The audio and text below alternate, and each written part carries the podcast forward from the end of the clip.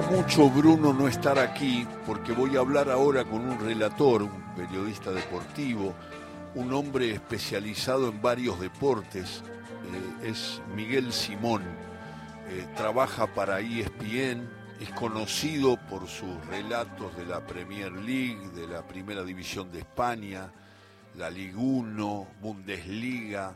Bueno, además es un hombre que con Sebastián Domínguez, Diego Latorre y su pareja más tradicional, Quique Wolf, eh, bueno, es conductor de Sport Center también, eh, y además hace un programa con Latorre que es el fútbol táctico, el ESPN táctico que, que me gusta mucho, pero además eh, hizo coberturas de rugby, de tenis, de básquetbol, relató básquetbol. Miguel, hiciste de todo, tenés una trayectoria que asusta. Alejandro, qué bueno reencontrarte, ¿cómo estás? ¿Qué decís? Un abrazo, Miguel. Vos sabés que Bruno te ama, mi nieto de 10 años, 11 años, porque vos sos una persona, no, vos no te gusta que te hablen así, ¿no? Como voy a hablar ahora. Es verdad. sos una persona que vivís preparándote para brindar la precisión y la calidad de las transmisiones que haces. Y esa pasión Bruno la tiene. Y cuando yo le, cuento un mundial que él no vio, y cuando puede relacionar a Jairzinho con Canigia y a Diego con Pelé, eh, él se da cuenta que cuando vos abordás una final de tenis histórica o un partido de rugby, qué difícil relatar el rugby, este, lo digo así de pasada, porque a mí el rugby me parece un deporte, sé poco de rugby, me mm. parece extraordinario desde el punto de vista táctico, eh, él admira esa preparación que se nota que nunca dejaste pasar, que aún teniendo la estabilidad, los momentos de respaldo de las empresas que te mandaban a cubrir y que daban también la estabilidad laboral que tenemos y que disfrutás o, peleás todos los días, este, era la concentración para mejorar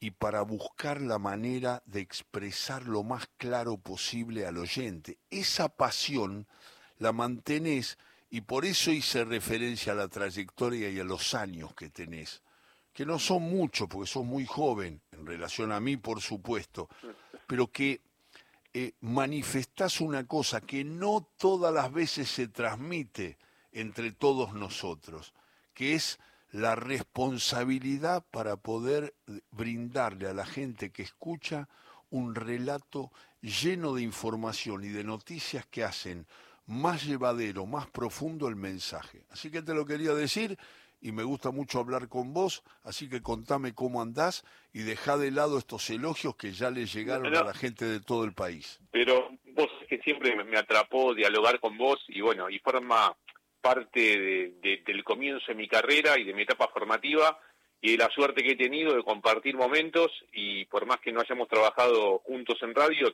hemos tenido muchas charlas en la radio o en la puerta de la radio o enfrente de la radio y, y, después uno, em, no, no, sé si se da cuenta de ese momento, más allá del disfrute de ese momento, de hecho, eh, si yo iba a la radio era porque disfrutaba de cada charla, pero después pasa el tiempo y valorás, ¿no?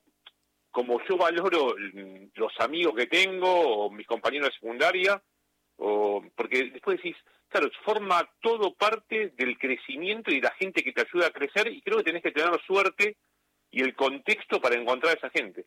Eh, y, y, recién hablabas de estabilidad, ¿viste? Y siempre me abriste puertas y yo no, a veces no pongo el tema de la estabilidad eh, laboral, eh, lo vinculo mucho más a la pasión, pero ¿sabes qué creo en definitiva? Que yo tampoco creo que tenga estabilidad laboral, y vos eso lo sabés. Yo creo que me muevo en una aparente estabilidad.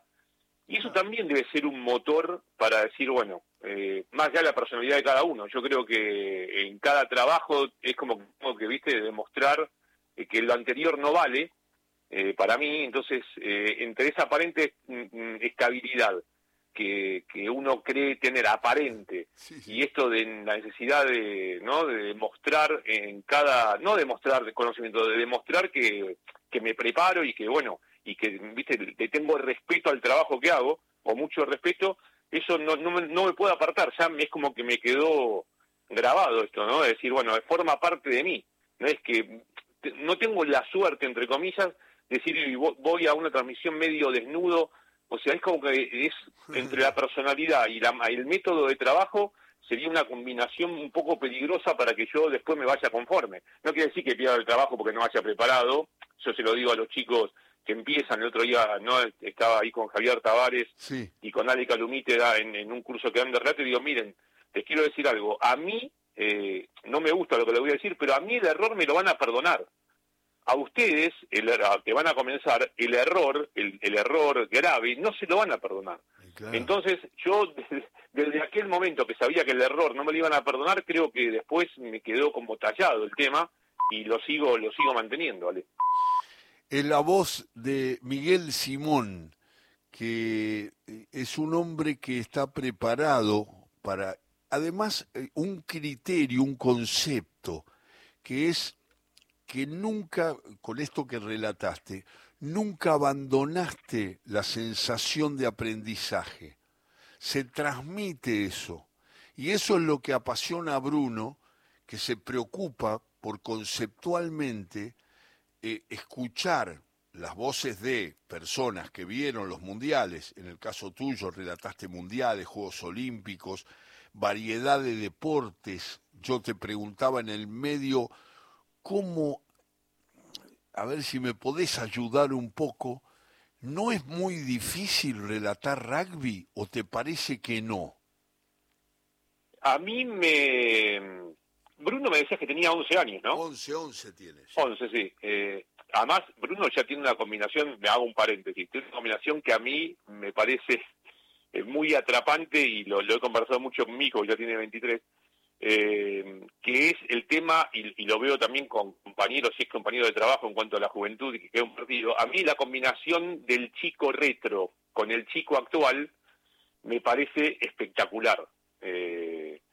Yo em, siempre tomo en cuenta un, no sé si consejo, un concepto que tiene Mario Garcés que es eh, eh, Marco Mario. Marco Garcés que es un director deportivo que estuvo en Pachuca y está muy preparado, ahora está trabajando en la MLS eh, en Los Ángeles, que él cuando comenta los equipos de trabajo que ha tenido, dice que siempre es bueno tener alguien que hace lo que se hizo, alguien que hace lo que se hace y alguien que piensa y hace lo que se hará en el futuro, que si vos combinás eso en un grupo de trabajo o una persona que agrega las tres, obviamente es más cercanía con el éxito. Pero bueno, el paréntesis por uno, que me parece que tiene ya es el, el actual ahí, que es espectacular.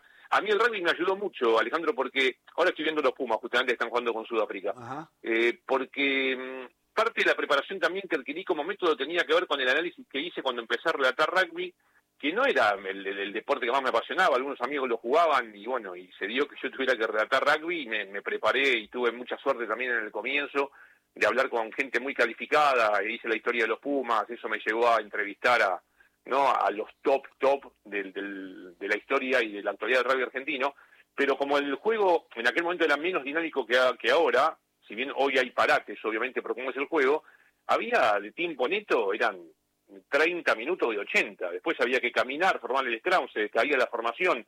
Y bueno, y eso me llevó a buscar cómo informarme y cómo cubrir la transmisión en esos 80 minutos para que no, no decaiga tanto. Y creo que ese método, ¿no? De mi comienzo como relator de rugby, además de, de hacer un deporte que tenía que nombrar a 30 jugadores, y el fútbol ya pasé a nombrar 22, y cuando empecé a hacer rugby también eh, en ESPN, el torneo local, muchos no tenían ni número de, en la camiseta, o sea que los tenía que identificar por posición o por característica física o por una muñequera, ¿no? O una rodillera. Creo que todo es, esa, esa gimnasia me ayudó mucho después para cuando pasé a relatar fútbol, porque me, me empezó a, parecer mucho más sencillo de lo que yo creía después de, de ese entrenamiento que me dio el rugby. Eh, Pero yo soy un agradecido de haber empezado también relatando rugby por un montón de cuestiones que me fue dejando es Miguel Simón. Miguel, eh, un relator destacado de varias líneas, porque ustedes tienen que entender, naturalmente, que relatar un partido de rugby, un partido de básquetbol, un partido de fútbol, tienen esencias distintas y, y, el tenis, ¿cómo, ¿cómo, lo incorporaste? Porque cubriste mucho, mucho, mucho torneo histórico, digamos, del tenis en el mundo. Eh, ¿Cómo eh, es una diferencia muy grande transmitir desde el comentario y desde el relato este, el, tenis con esos eh, deportes grupales, rítmicos, ¿no? Mm. Eh, ¿cómo, te manejaste siempre? ¿Con mucha naturalidad o, te esforzaste mucho? Eh, bueno, tampoco hice tanto tenis en cuatro transmisiones, sí cubrí mucho torneo de tenis y viajé mucho por suerte. y eso para mí, si me decís que es de las cosas más me gusta, no por viajar, más allá de los lugares que te da el tenis, a mí el tenis siempre me acercó a mi beta más periodística de, ir al contacto con el protagonista, de buscar la nota, de buscar el foco en, los informes, de ver dónde podía encontrar información, de ver cómo me instruía y la cercanía además con los entrenadores eh, para el conocimiento, más allá que yo no volvía, no tenía que hacer transmisiones, pero viajaba como notero, y también eso de, estudiar a los personajes y ver cuál es el mejor lado para entrarles sin apartarme de mi función periodística, pero teniendo la cordialidad y la confianza suficiente para, sin apartarme esa misión periodística, eh, que ellos, mm, no eh, que el respeto que yo tenía ellos también fuera eh, recíproco. Y el tenis a mí me dio mucha chance también de, de eso que decía de la, del aprendizaje. Ir a un torneo de tenis para mí era estar no al lado de la elite y de ver cómo reaccionan los deportistas de elite y los entrenadores de elite.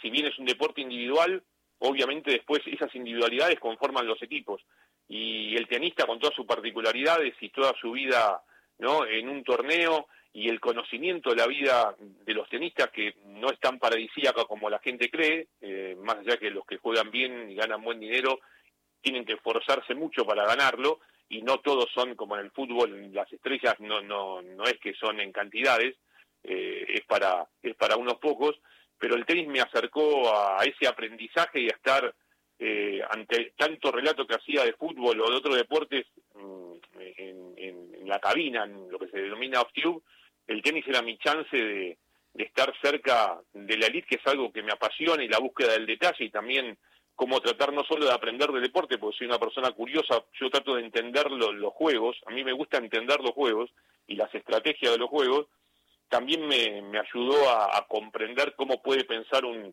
un deportista de élite y, bueno, yo creo que tiene que ver todo con, creo, que es cada uno con el contexto y con las diferentes circunstancias que buscas o no. A veces la fortuna, yo le doy mucha parte a, lo que yo llamo fortuna, el tema de decir, bueno, se te dio este contexto, se te dio el otro, pudiste aprender de acá, pudiste aprender de allá, te aparecieron varias personas adecuadas para que uno pueda aprender y esta y dejarte no sé si me fue bien o mal yo sé que lo que decía vos coincido me alegro tu visión de afuera hacia mí yo creo que lo que mejor tengo es eh, esta intención de seguir aprendiendo eh, me parece que no es que digo que no sé nada creo que hay mucho por aprender no sé cuánto sé pero sé que hay hay mucho por aprender y como está la dinámica del mundo y el tema de la información y cómo se traspasa hoy eh, es la, enseñanza, me parece que hay muchísimo para aprender y eso es lo que me, fascina todavía la profesión que tenemos. También yo cuando hablo a veces con los chicos, con los productores, digo, mira, esta profesión lo que te garantiza es que mañana vas a ser mejor que hoy, porque lo que hoy aprendiste en cuanto a lo que el trabajo te da, información y, algún conocimiento, algún deporte, algún futbolista, que puede ser mucho poco, pero seguro, hasta el que no quiere aprender, mañana eh, en producción de periodismo tiene que ser mejor que hoy, porque si vos trabajaste hoy, ya algún conocimiento que no sé si coincide. Sí, sí, porque además la esencia es esa búsqueda. Eso que vos decías, Miguel Simón es un relator muy destacado que, que actualmente en ESPN muestra toda la variedad de recursos que fue adquiriendo, porque Miguel es un hombre muy joven, pero que siempre estuvo preocupado por esa búsqueda. El aprendizaje, cuando uno habla de aprendizaje, de estar atento, de la curiosidad, de lo que él dice, que siempre está eh, tenso, digamos, esperando eh, eh, abordar un tema que a lo mejor antes le era, le era más, más difícil encararlo con naturalidad. A mí me parece que en esa búsqueda está la esencia, Miguel, y ese es el ejemplo que más nos gusta, porque esta es una profesión, vos recién dijiste lo de los viajes, el tenis, los lugares, el estar mano a mano con un tipo eh, que, marca tiempos en el, en el tenis de, todo, de todas las épocas, y, uno tiende a veces a, quedarse en esos elogios, en esa seguridad que brindan las empresas que nos contratan, y entonces uno no, no es que deja, no es el caso de, muchos, pero es el caso de algunos, que, bueno, qué sé yo, ya está bien. Sí, sí, sí. En tu caso no está bien, porque una vez hablamos, hace muchos años, una vez me dijiste, qué sé yo, en eso viene alguien y te dice, a mí no me gusta.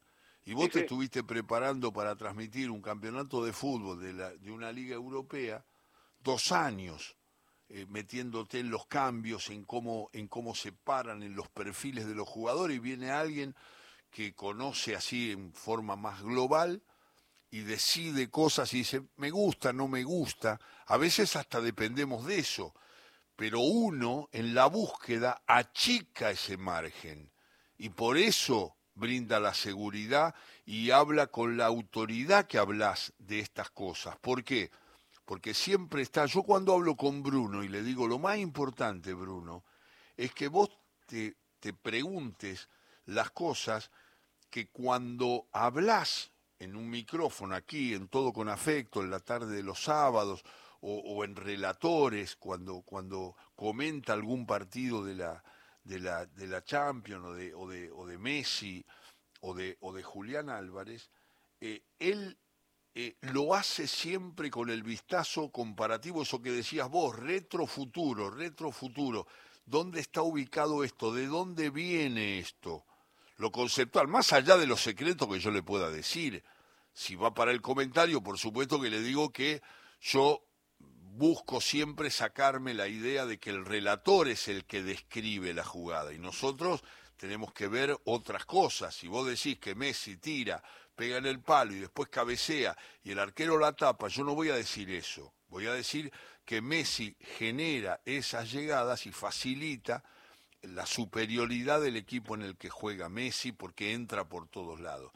Y eso Bruno lo, lo vive mucho a partir de tu búsqueda y de tus relatos. Mirá, mirá lo que te digo, porque eso tiene mucho que ver con lo que uno deja, ¿no? Sí, sí, igualmente yo creo que Bruno tiene la suerte también de que de haber nacido en una época, para él eh, la catarata de información es natural. Después, eh, por suerte, tiene buenos asesores y, veremos cómo canaliza, pero para él la catarata de información es algo natural. Eh, y sabe que la información está disponible eh, y prácticamente naturalmente la busca o, le aparece. Eh, entonces, para mí eso ya, ya es algo a favor y por eso digo que si la generación de Bruno incluye eh, el tema retro y no y la curiosidad también por cosas del pasado que te enseñan o te explican la actualidad, porque es así, no es un lugar común, eh, las cosas del pasado a veces te explican la actualidad o te sirven para ¿no? Para explicar la actualidad, ahí tenés la, la combinación, la combinación ideal. Mira, yo le mostré un día, ahora lo vas a escuchar a Bruno, porque nos manda un mensaje, pero estoy hablando con Miguel Simón. Y, y en un momento le mostré el Mundial 70, el Gran Brasil, de, de, de Jairzinho, Gerson, Tostao, Pelé, sí. y eh, la, el equipo argentino del 90 que, tuvo tantas dificultades y que después pudo llegar a la final. Este, y en un momento de partidos de la selección, Bruno me dice, eh, vos sabés, abuelo, que eh, noto una cosa, cuando Jairzinho no desborda y va en diagonal y apunta para el medio, lo busca Pelé. Le digo, sí, sí, eso se nota, sí, mucho. ¿Y sabés qué me dijo? Muy bueno. Me dijo, como Canigia lo busca Maradona, y Maradona Canigia.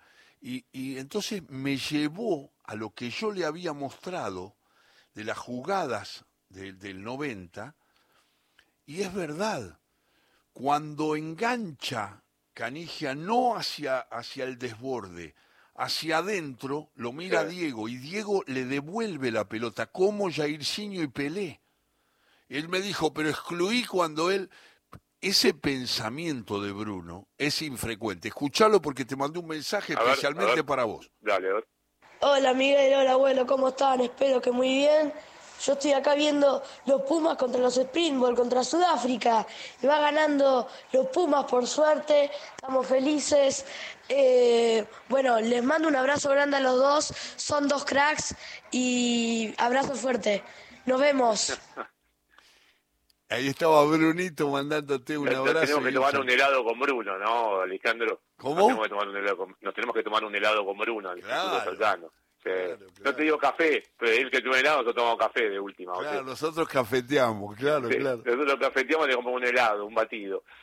Miguel, gracias por esta charla. Eh, siempre llevo conmigo, eh, para que te quedes tranquilo, estoy perfecto. Tengo... Claro, pero yo vos pensás que no pregunto cómo estás o no me fijo dónde estás o no te escucho ahora no, no, Con, la, capacidad de escucharte a veces en vivo o no, porque ahora te puedo escuchar cuando quiera, algún corte, ¿entendés? Hoy eh, ha cambiado eso.